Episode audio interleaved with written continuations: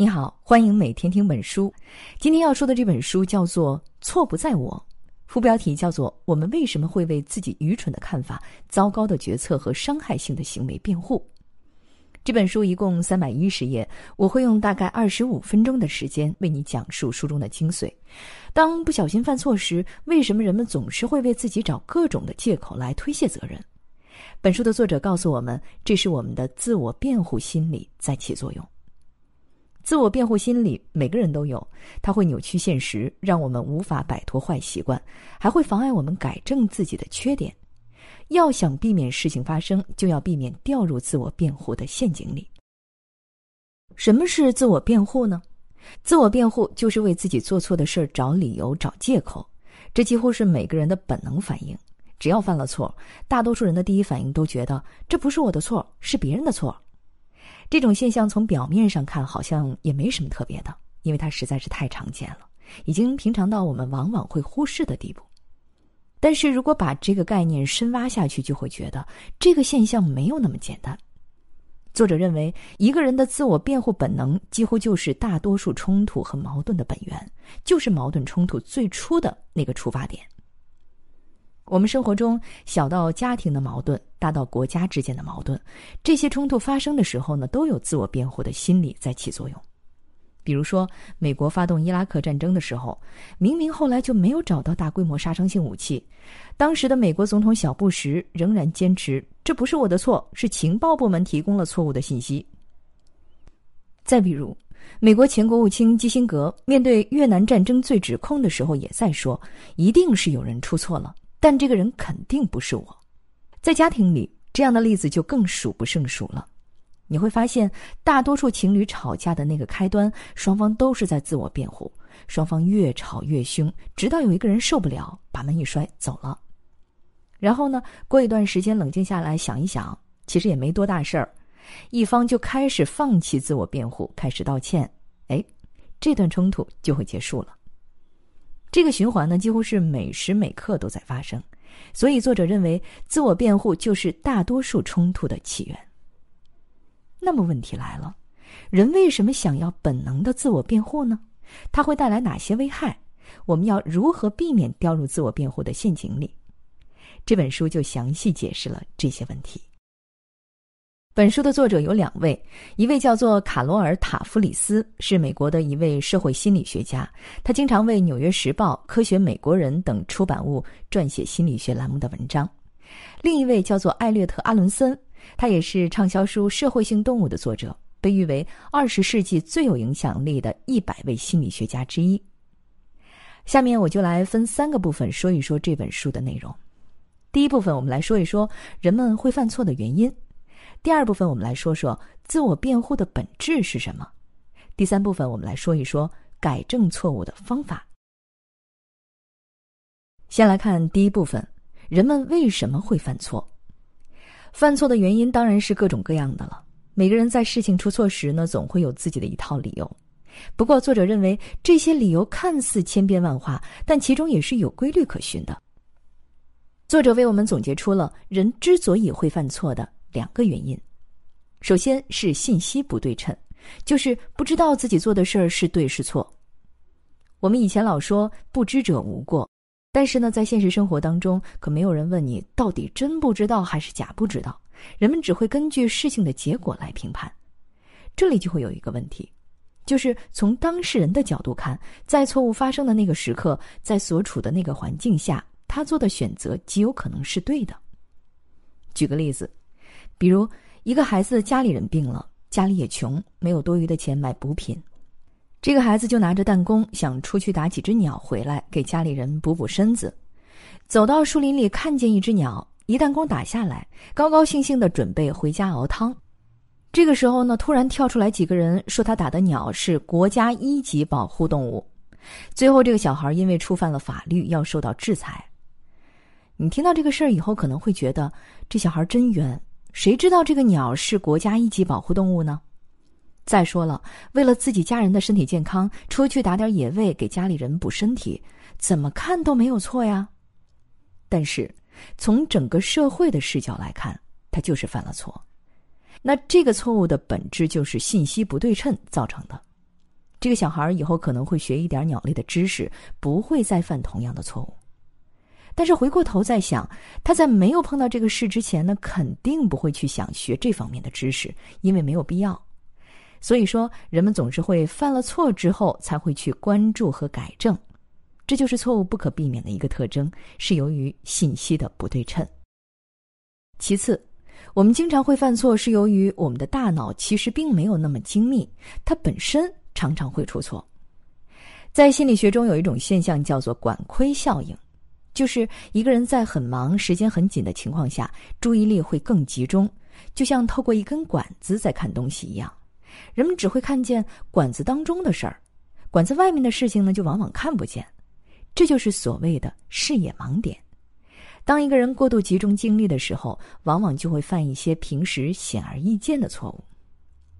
其实我们平时也会遇到这样那样的错误啊。先说小的错误，比如说你出门的时候把钥匙落在家里了，写 PPT 写了一个大大的错别字，打印机没关，一下打印出几百张废纸。大的错误呢？开车把人撞了，或者合同签错了，让公司赔了几百万。你看，这些大大小小的错误都有一个特征，就是没想到。所以我们可以给错误下一个定义：任何和预期不符的事实都是错误。我们的社会是很复杂的结构，一个事情的走向是不以一个人的主观意志为转移的，是无数相关的因素共同作用的结果。所以。犯错是不可避免的。既然谁都不想犯错，错误又不可避免，那犯了错之后怎么办呢？通常人们的第一反应就是自我辩护，这是自动完成的。这个时候，你可能要提反对意见了。你说那些修养特别高的人犯错之后，都是从自己身上找原因，这怎么解释呢？其实啊，那都是第二反应，是后天学习学来的。第一个反应。都会想到我没错，这其实是对自己的一种保护机制。我们知道，错误导致的结果有大有小，有不严重的，也有非常严重的，有可以弥补的，也有没办法弥补的。这些结果带来的一系列情绪都是一样的：懊悔、内疚、自责、失望，这些混合起来的情绪都很伤身体。受到过严重打击的人可能会有这样的感受，比如你失恋了。心痛就不是一个比喻，而是实实在在的反映在身体上的疼痛，就好像你的心脏被人狠狠的捏了一把，或者说跟膝盖磕到地上的那种疼是一样的，真的疼。这样难过到一定程度之后，大脑就会开始保护你的身体，你会感觉突然又好了，但这个只是暂时的，大脑暂时让身体缓一缓，接着。如果你不排除思维上的障碍，这些情绪呢还会卷土重来。只要一想到，你就心疼。所以孟子里有一句话：“行有不得，反求诸己。”就是说，做事不成功就要从自己身上找原因，这是很好的品质，但是也是要付出代价的。代价就是不断的惩罚自己。但是刚才我也说到了，大脑会保护自己的身体，大脑是不会让身体经常受到这种折磨的。它就会保护身体，所以一开始把责任推卸掉，就是最简单、最有效的方法。这种推卸责任、想办法把自己做的事合理化的力量，在心理学上叫做认知失调。下面我们来说第二部分，自我辩护的本质是认知失调。认知失调是什么意思呢？就是当自己的行为和事实发生冲突的时候，人们就会想办法调和这种矛盾，让它变得统一，变得能解释得通。比如说，一个好朋友向你借钱，他答应过几天有钱了就会还给你，可是呢，他的经济状况一直都没有好转，借你的钱总是还不上。每一次见你的时候，他都觉得有点不好意思，有点不舒服。谁都不喜欢欠别人东西，但是没有办法，没有钱还。你看，他在想还你钱和还不上钱这个事儿上就产生了矛盾，预期和事实产生了偏离。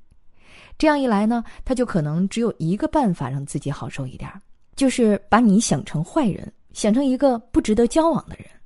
你是坏人，不还你的钱那就是应该的。他会感觉自己没有错，这样呢，他就会好受一点。再比如，有很多外企招聘，通常呢都会设很高的门槛儿。要进这些企业就得经过层层筛选，面试、笔试都得好几轮儿。这么做，一方面的好处是可以选拔更加优秀的人才，还有一个好处就是，只要进来的人就更不愿意跳槽。为什么呢？因为他们已经付出了这么多的努力，克服了这么多的困难才进来的。如果进来了之后又出去了，那么这些努力就通通白费了。所以，尽管这个企业的待遇、发展前景可能很一般，他们还是倾向于觉得这个企业不错。这就表明，如果一个人为了达成某个目标而自愿经历某个困难的时候，那么这个目标就会更加具有吸引力。说到底啊，当觉得事情不对的时候，我们都是通过自我辩护来让自己免受失调的痛苦。为了减少痛苦，我们会维护自尊，以免觉得自己比别人更愚蠢、更容易犯错。那么，这种不经意的自我辩护会让我们对现实进行扭曲，制约我们发现自身的错误。更别说你纠正错误了。比如说，那些相信末日传说的信徒，研究者潜入他们的组织进行研究，就会发现，当末日说破灭的时候，这些人明显分成两派：一派是没有多少投入的，他们一开始相信末日说，但是没有把自己的生活放弃掉；末日说破灭的时候，这些人就开始不信了，主动脱离组织。还有一派呢，是那些捐献掉了自己的财物、辞掉了工作、丢掉所有的东西来迎接末日，来等着飞船把他们接走的信徒。末日说破灭的时候，这些人反而就更加相信是自己的力量把地球给拯救了。为什么呀？因为他们已经投入了那么多的东西，如果这个时候承认自己受骗，那么他们就会陷入巨大的认知失调之中。所以，为了避免这种痛苦，就会选择更加相信。其实呢，也不是选择，就是只能更加相信。上面我们说了，自我辩护会让我们变得固执己见，忽视明显的事实错误。其实呢，还有更严重的后果。这些后果从你做决策的那一瞬间就决定了。整个过程的自我辩护就是最大的帮凶。这个过程叫做决策的金字塔。下面我们就来看一看是怎么发生的。有一个行为电击实验可以清楚的说明这个过程。假如说有一个科学家走过来跟你说：“给你一千块钱，让你对另外一个人进行一次电击，电压呢是五百伏。咱们平常的电压才一百二十伏，电一下都会觉得特别疼哈。那么这个五百伏是什么概念呢？是酷刑中最残忍的一种，会让一个人产生巨大的痛苦，还死不掉。”那你要是稍微有点道德，肯定不会干这个事儿。但是现在换一个说法，我给你一千块钱，让你对别人进行一次十伏的电击，来帮助完成一项科学实验。你自己也试了一下，这个十伏的电击是什么感觉？打在皮肤上完全没有什么反应。那你可能就会去参加这个实验。在这个实验的过程中呢，旁边站了一个人，不断的要求你加大电击的幅度。二十三十四十这么加，每一次都只加很小的十伏。这个时候你的底线在哪儿呢？这个实验就是著名的行为电击实验。参加这个实验的有三千多个人，其中有两千个人在微调电击幅度的时候，最终把电击幅度加大到了五百伏。而这些人在第一次让他们直接加到五百伏的时候，往往是拒绝的。这是为什么呢？其实，在整个过程中，自我辩护一直在起作用。每一次增加电击幅度，这些人就会自我辩护一次，只是简单的增加了十伏而已，十伏也没有什么感觉。这样下去的结果就是一直能加到五百伏。这个过程呢，就像在做选择的时候，是站在一个金字塔的顶端，在顶端的时候呢，你可以选择做还是不做，不管你选择哪一个。你都会越来越认同自己的做法，然后呢，就开始滑向了金字塔的底端。每一次自我辩护都会让你下滑那么一点点，这样等到了底端的时候，产生的结果就和你开始做另外一个选择的时候产生的结果有天壤之别了。说到这儿，我们了解了自我辩护的一系列危害。说到底呢，作者是希望让我们犯错误的时候能够坦然的承认错误，不要去推卸责任，不要去自我辩解。那么问题来了，认知失调可是非常痛苦的。遇到小错误还好，过了一段时间就能忘；但是遇到了一个大的无法挽回的错误呢？怎样才能从这样的痛苦中走出来呢？下面我们就来说第三部分：对待错误的正确方式是什么？作者给我们列出了四个步骤来减轻这种犯下错误以后因为认知失调产生的痛苦，让我们用正确的方式看待错误。首先是区分，区分什么呢？把错误和人格区分开。我们为什么会害怕认错呢？因为我们通常认为犯错就意味着愚蠢，愚蠢的人才会犯错，而且我们最怕的就是别人说自己蠢。但是，蠢的反义词其实不是聪明，而是精明。聪明其实和愚笨是一对反义词，听起来是不是有点绕啊？简单来说呢，就是做了蠢事，并不意味着你智商就低，也并不意味着你人格就差，你从此就是一个坏人了。这个一定要区分开。实际上，我们一生当中总会做一些蠢事儿，也总是会做一些特别精明的事儿。大多数的时候是做一些平常的事情，这就是一个正态分布，中间大，两头小。蠢事和精明事各占很小的一部分。我们为什么总是会对正确的事情抱一种盲目的崇拜呢？作者认为，这是因为我们从小接受的文化就是这样的。一个小孩事情做得好，我们不会夸他努力，而是会夸他聪明。这样一来，一个人的行为就和智商挂钩了。事情做得不好呢，我们就会说他笨，又跟智商挂钩了。做了伤害别人的事情，我们就会说他是坏人；做了帮助别人的事情，我们会说他是好人。这样的话，智商和人格就变成了一个浮动的指标。一个人不确定自己是不是聪明，智商是不是正常，所以就特别害怕自己的智商被别人看作是低的。所以呢，我们就要说区分，把智商和错事儿区分开，有一个好处，就是可以单独的、客观的看待错误。犯了错就是犯了错，跟你的智商啊、人格呀都没有关系，就是单独的犯了一个错而已。只是针对这个错误说事儿就可以了。这种把错误单独拎出来，就能大幅度的减轻认知失调的痛苦，让我们敢于面对错误。举个例子，二十世纪八十年代，美国和以色列是同盟好友，以色列呢跟德国的关系并不好，但是当时的美国总统罗纳德·里根却接受了参观德国军人公墓的邀请，这个公墓里可是埋了四十九名纳粹军官。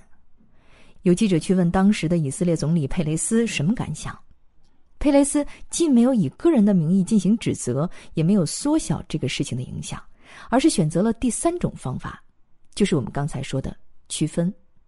他说：“当一个朋友犯了错误的时候，朋友仍然是朋友，但是错误仍然是错误。区分开了错误和人格之后，其次是接受。”接受可以分为被动的接受和主动的接受。主动接受呢，咱们就不说了。被动的接受就是出了事儿，心里还抱有一丝幻想，但是又不得不接受现实，处在抵触的状态里。这种主动接受和被动接受就好像是有人打你，你是躲着挨打还是迎上去挨打？你会说这不一样都是挨打吗？但是这两种挨打的方式给对方的信息可就不一样了，一种是无力的。一种是有骨气。印度有一位哲学家叫做克里希纳穆提，他写过一本书叫做《生命之书》，里面呢就对接受进行了深入的分析。接受啊，可以换一个词来理解，叫做诚服。诚是诚实的诚，服是服务的服，就像虔诚的佛教徒完全臣服在佛像面前的感觉是一样的。我们遇到任何事情，首先需要完全臣服在事实的面前。接受眼前的事情，接受任何境况，不做任何的抵触。实际上，任何痛苦都是来自于对事实的抵触，是抱着一丝丝回到过去的幻想才会痛苦的。臣服的状态是可以减轻甚至消除这种痛苦。哎，那你可能会问了，这是不是就是认命的意思啊？我们还要和命运抗争，怎么就这么被动呢？这里要说的是，臣服是第一步，改变是第二步。先完全的接受现实，活在当下，才能寻求改变。不然，抵触现实的痛苦只会浪费精力。你不如把精力留在改变上。说完了区分和接受，第三步我们来说弥补。犯了错误肯定会耽误一些事儿，造成一些损失，伤害到一些人。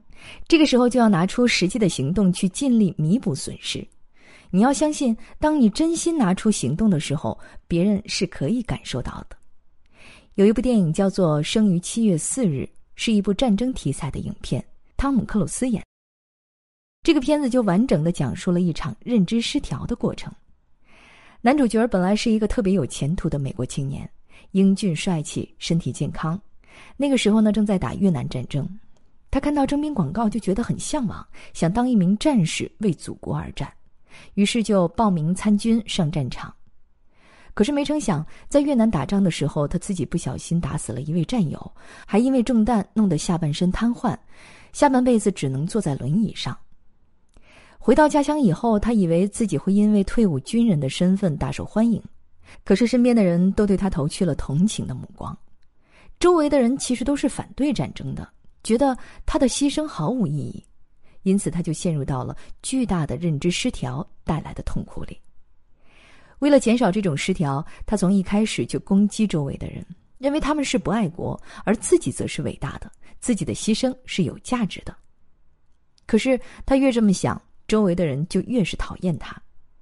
后来呢，他终于接受了现实，彻底的接受了自己的错误，认为自己的牺牲真是毫无价值，自己当初就是犯了一个错，被忽悠着去打一场本来不该打的仗。自从这种接受现实的心态出现以后，他的生活就开始改变了，他就开始弥补自己的过错，向他打死的那个战友的家人道歉，开始给伤害过的人道歉，开始四处游行反对越战。最后成为了一名出色的演讲家，鼓励人们反对战争。所以说，任何改变都是从接受开始的，接受了以后，才能做出及时的弥补措施，把损失降低到最小，就是最正确的方法。说完前三部分，最后一部分我们要说的是感恩。当犯了错误之后，一个人难免会陷入到各种各样的负面情绪里，可能是后悔。内疚也可能是自责、懊恼。那么，怎样才能从这种情绪里跳出来呢？最有用的办法就是感恩。感恩的意思就是乐于把得到好处的感激呈现出来，并且回馈给他人。这里的关键词是得到的好处。当你觉得难受的时候，是觉得失去了某些东西。你越把注意力集中在失去的东西上，坏情绪就会越严重。相反，你要是把注意力集中在拥有的东西上，就会觉得很富足。你可能要说：“我没有得到什么东西，那怎么办呢？”其实仔细观察一下，得到的东西要比失去的东西多得多。如果你实在觉得没有，你可以感恩周边所有的东西：阳光、土地、花花草草，你走过的路，你身边的人，都可以成为感恩的对象。只要主动去发现。你总会看到值得自己去感恩的东西。一旦做出了这个举动，你的感觉就会变得好很多，也更容易从痛苦中走出来，重新振作了。好，我们来总结一下，这本书就是给我们讲述了一个很常见的现象——自我辩护。为什么要自我辩护呢？因为在犯错的时候，我们都会进入认知失调的痛苦里。为了减少这种痛苦，一个人就会自我辩护。自我辩护会带来很多危害，会让我们看不到错误，会把我们一步步的拉到决策金字塔的底部，还会限制我们的成长。作者建议我们面对错误的时候要勇于认错，客观的看待自己的错误。为了减少认知失调的痛苦，我们可以用四种方法来化解。首先，把错误和人格区分开，然后接受现实，弥补错误，学会感恩，这样才是对待错误的。正确姿势。其实啊，错误就是一个错误，谁都会犯错。有的错大，有的错小，有的错能弥补，有的错弥补不了。不管怎么样，学会和错误相处，从错误中学习，把它当做生命中成长的契机，这也是成长中最原始、最笨拙，但是也是最有效的过程。好，以上就是这期音频的全部内容。为你准备的笔记本文字就在音频下方的文稿里。恭喜你又听完一本书。